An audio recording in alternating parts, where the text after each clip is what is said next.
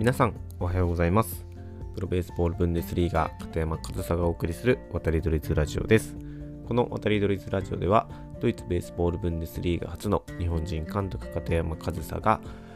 多彩な経験と独自の視点から野球教育文化等の情報について発信しております。はい。今日も配信やっていきたいと思います。えー、今日はもう早速ですが何の話をするかというと、え、今日もクラウドファンディングのことについてちょっとお話ししたいなというふうに思っています。で、今日僕がする話というのはセルフクラウドファンディングにした3つの理由というものをお話ししていきたいと思います。でも先にその3つの理由を言っちゃうと手数料が高い拡散力は意外と大きくないと自由度が高い。この3つですね。手数料が高い、え拡散力が意外と大きくない、自由度が高い。この3つが理由で、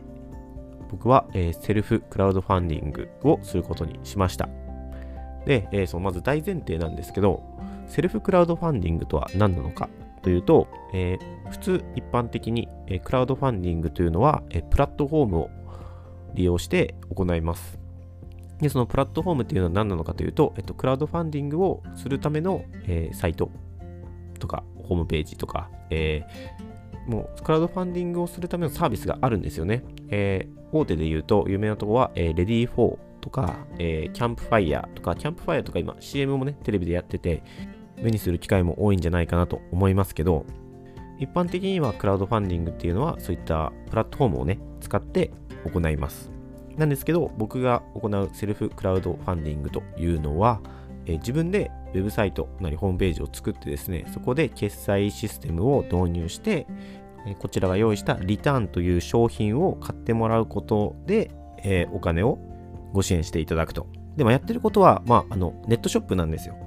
ネットショップのシステムを使って、えクラウドファンディングと呼んでやっています。で、えー、今日の本題ですが、なぜ僕が、えー、大手のね、プラットフォームを使わずにセルフでクラウドファンディングを行っているかというと、えー、最初にお話しました3つの理由があります。で、えその3つの理由を1つずつお話ししていきたいと思います。で、まず1つ目が手数料が高い。で、これ間違えましたね。手数料が安いですよね。あのセルフクラウドファンディングにした方が手数料が安いんですよ。で、あの、その大手のプラットフォームを使うと、大体12%から20%くらいを手数料としてプラットフォームに支払わなければいけないんですよ。なんで、簡単に計算すると100万円の支援を、えー、いただいた場合、そのうちの12万円から20万円くらいを、えー、プラットフォームに支払わなければならないと。それ結構大きいですよね。20%とか言ったら結構大きいなと思っていて、でもまあ、そのプラットフォーム自体もね、あのビジネスなんで、その手数料を取らないといけないのは当たり前ですし、えー、サポートとかね、いろいろしてくれるから、全然、あの、ぼったくってるとかいうわけではないと思うんですよ。でも僕は、そのね、せっかく、ね、ご支援、そういったプロジェクトとか活動に対して、えー、支援してくれたお金の20%くらいが、えー、プロジェクトとかには使われないって考えると、ちょっとそれは、でもったいないというか、せっかくご支援いただいたのにって思ってしまってですね、でセルフクラウドファンディングをした場合にかかる手数料っていうのは3.6%のカード決済の時に必要な手数料だけなんですよね。3.6%です。だから大手のプラットフォームを使った時の場合の6分の1とか、えー、から4分の1くらいですかね。まあ、かなり手数料が抑えられるともちろんそれをすることによってかなり手間はかかるんですよね。かかるんですけどでもその手間をかけることで例えば100万円のご支援をいただいた時にプラットフォームを使ったら、まあ、12%とか12万15万20万くらい払わないといけないと。なんですけどセルフでやった場合100万円集まったら3.6万円、まあ、3万6千円ですね。だから96万4千円かなが手元に残ると。この違いはすごく大きいなと思って、まあ、これがかなり大きな理由の一つですね。手数料が安いと。で、2つ目の拡散力が意外と大きくないっていうのがですね、これはあのプラットフォームを使うと、まあ、そこにはいろんなクラウドファンディングを行っている方々の、えー、情報とかそういったものを見れるようになります。なんで、その大手のプラットフォームに見に来る人っていうのはクラウドファンディングをしようとか、クラウドファンディングに積極的な人たちが見に来るので、その、えっと、部屋というかね、プラットフォームにポスターを貼ってたら、なんか全然知らなくても目に留まったりするじゃないですか。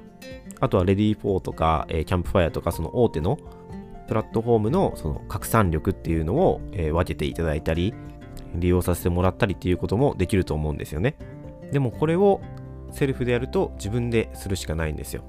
だか誰もいない部屋に人を呼ぶところから始めないといけないというか。ね、かたやその大手のプラットフォームを使うと、えー、部屋一面にいろんなポスター貼ってあるけど、もうその部屋にはたくさんの人がいると。だから、その部屋を歩き回ってくれる人には、僕が貼ったポスターも見てもらえる可能性がある。でなんで、大手を使、大手のプラットフォームを使えば、それだけ人目に触れる機会っていうのはあるというのは事実だと思うんですけど、でもそのプラットフォームを利用している人たちを見ると、中には、それでも全然、えっと、支援が集まってないプロジェクトとかもあるんですよね。だからそのプラットフォームでやれば確実にできるなんていうものではないですし、もちろんそのプラットフォームにあっても、その部屋にはたくさんポスターが貼ってあるわけですよ。その中で、この僕のポスターを見てくださいっていう情報発信だったり、拡散っていうのは、その部屋の中でも結局しないといけないんですよね。で、その、もちろん人がたくさんいるところにポスター貼れるから目に触れる可能性はもちろん何もね誰もいない部屋でやるよりは高いんですけどでもどうせ同じことはしないといけないんですよ。人に見てもらうための努力というか、興味を持ってもらうための情報発信とかっていうのは、まあ、同じことをしないといけないのであれば、それをすることによって、まあ、さっきの話にもなりますけど、ちょっと手間をかけたり、ちょっと頑張ることによって、手数料がかなり差が出るというのは、僕は結構魅力的でしたし、やっぱりそうやって大手のプラットフォームを使っても失敗している、失敗している人はいるので、そのプラットフォーム自体の拡散力とか情報発信力っていうのはそんなに大きくないのかなっていうのも感じて、えー、セルフでやることにしました。で、3つ目ですね。3つ目は自由度が高い。実はこれが一番大きな理由でもあったんですけど、まあ、僕も初期、一番最初はですね、あすいません、言い忘れてたんですけど、今、えっと、クラウドファンディングを行ってるんですけど、実はこれ2回目で、1回目は去年の7月、8月でやりました。で、それは野球普及プロジェクトの活動資金の集めるためにさせていただいたんですけど、でその時は実は初めは普通に大手のプラットフォームを使おうとしてたんですよ。で、その、ね、あの大手のプラットフォームの方とやり取りをちょっとしたんですけど、えいつやるのかとか、えどういうふうにやるのかとか、もう結構全部聞かれてですね、まあもちろん、ね、明確じゃないものでお金を集めるのは良くないっていうのはもちろんわかるんですけど、当時っていうか今もそうですけど、コロナで僕は野球普及プロジェクトであの全国の幼稚園とか小学校とかを回って活動したいなって思っていて、でもコロナで全然訪問先が決まってない。決まってないし、クラウドファンディングをしましたっていうのと一緒に、えっと、訪問先も探していきますっていうことを言っても、それじゃあ、えっと、通りませんみたいなね、話になってですね、全然話が前に進まなかったんですよ。で、コロナだから、えっと、見つからないんですよって、まだ。先がわからないっていう話をしても、全然先に進まなくて、話が。まあ、それにストレスを感じて、自分でできないかなって思って探したら、セルフクラウドファンディングっていう方法があるっていうのを知って、挑戦することにしたんですよ。でもそしたら、もう自分でやるから、法とかに触れなければ、もう基本何してもいいんですよね。で、普通クラウドファンディングってお金を集めますよね。お金で支援していただくと。でも、えー、セルフでやると別にその縛りはないので、本来お金を支援していただいて、それをその活動資金として、えー、物を買ったりっていうことが一般的なんですけど、もう先に物を買ってもらったものを送ってもらうっていうこともできるんですよ、セルフなら。で、僕はその前回クラウドファンディングを行った時は、えー、Amazon の欲しいものリストを作ってですね、えー、そこからご購入いただいて送ってもらうっていう方法もしました。それだとね、あの、ポイントとかでも支援できるかなと思って、結構それが先に Amazon の欲しいものリストから支援が、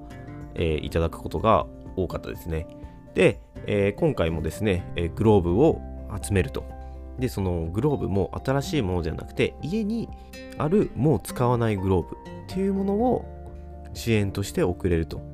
もうグローブもね、あの言ってしまえばあの大事な資源なので、それをお金だけじゃなくて、もういろんなものを資源として受け取れるっていうのも、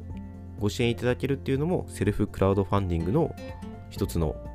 自由度が高いというメリットなんですよね。で、今言ったこの3つ、手数料が安い、拡散力が大きくない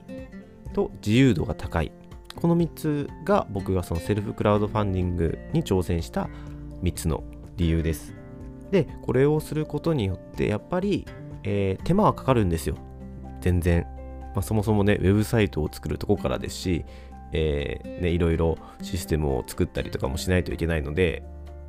そのために勉強もしないといけないですし、手間も時間もかかるんですけど、でもその手間と時間をかけること、昨日の話でもしたんですけど、手間と時間を僕がかけることによって、皆さんからいただいたご支援、お金だったりものを100%に近い形で、えープロジェクトや事業に還元できる。これはすごく大事なことかなと。まあ、もちろんね、今はそのセルフでやるメリットのことばっかり言ったんで、もちろんデメリットもあるっちゃあるんですけど、まあ、僕はセルフでやってよかったなって思いますし、今回はね、ちょっとスタートがあまりいいスタートではないんですけど、でも、まだまだね、時間はありますし、これからどんどんもっとね、えー情報発信したり、拡散に協力してもらって、いろんなとこからグローブを集められたらいいなっていうふうにも思っております。でも結構今日は喋っちゃったんで、今度またね、あの、セルフクラウドファンディングのメリット、デメリットみたいなこともお話ししようかなというふうに思うんですが、今日はとりあえず、僕がセルフクラウドファンディングにした3つの理由っていうものをお話しさせていただきました。えーもうできる限りいただいたご支援というものはプロジェクトや事業に還元していきたいと、まあ、そのためにね皆さんもご支援していただいてるんでね削れるコストは削っていこうと、ね、それが少し手間をがかかろうが、ね、皆さんもからご支援していただいてるんでね僕が少し手間をかければコストが削れるっていうのは僕が手間をかけることでお金が増えるって増えるわけじゃないですけど使えるお金が増えるわけですよだったらもっとその野球普及プロジェクトが大きくできたりとか、グローブレンタルサービス事業も準備が進んだりとかね。で、僕はちょっと手間をかければそういう風になるので、だったら手間と時間かけますよ。ね。皆さんから、えー大切なお金やグローブをご支援していただくんでね。なんで、えーぜひ皆様にはね、今僕が行っている月額1100円のグラブレンタルサービスつなぐらのためのクラウドファンディングにご協力いただけたら大変大変僕の、ね、手間と時間も報われて嬉しく思います、ね、別にそのお金やグローブだけが支援というわけではなくてこの僕がやってる活動やこのセルフクラウドファンディングを拡散情報拡散とかをしていただくだけでも十分支援になりますのでぜひぜひご協力の方よろしくお願いいたします。すいません、今日はちょっと長くなっちゃったんですけど、えー今日も最後までお聴きいただきありがとうございました。片山和沙でした。